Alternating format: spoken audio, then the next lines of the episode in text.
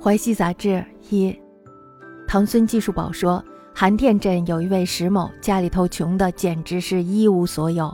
石某的父亲临终的时候呢，家里头仅剩下一件青布袍，石某呢就要用这件衣服来装殓他的父亲。母亲说，家里头已经好几天揭不开锅了，把它拿去换米，还能够多活一个月，为什么要把它埋进土里呢？石某于心不忍，还是用这件青布袍来装殓了他的父亲。这件事儿呢，很多人都知道。这时候呢，正逢有人丢了一副银手镯，怎么也找不到。石某呢，忽然间在粪堆里发现了这副银手镯。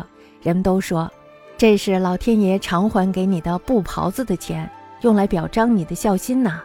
施主呢，用六千钱赎回了手镯，恰好是一件青布袍的价格。这是最近发生的事儿。有人说呢，这是偶然的。我说呀，如果认为这是偶然的，那么王祥再怎么卧冰，也不能得到鱼；孟宗再怎么流泪，冬天也不会生出竹笋来。阴阳之间的相互感应，通常呢是通过一件事情来显现它的玄机的。你们哪里知道呀？重孙数宝言，韩殿石某，韩彻国，复香墨加围存一青布袍，将一敛。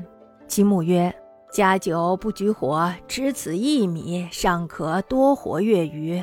何谓委之土中乎？”石某不忍，促一殓。此事人多知之，会有失银串者，大所不得。石某忽得于愤攘中，皆曰：“此天长汝衣，经汝孝也。”失串者以前六千赎之，恰符一价。此近日事，或曰：“偶然也。”余曰。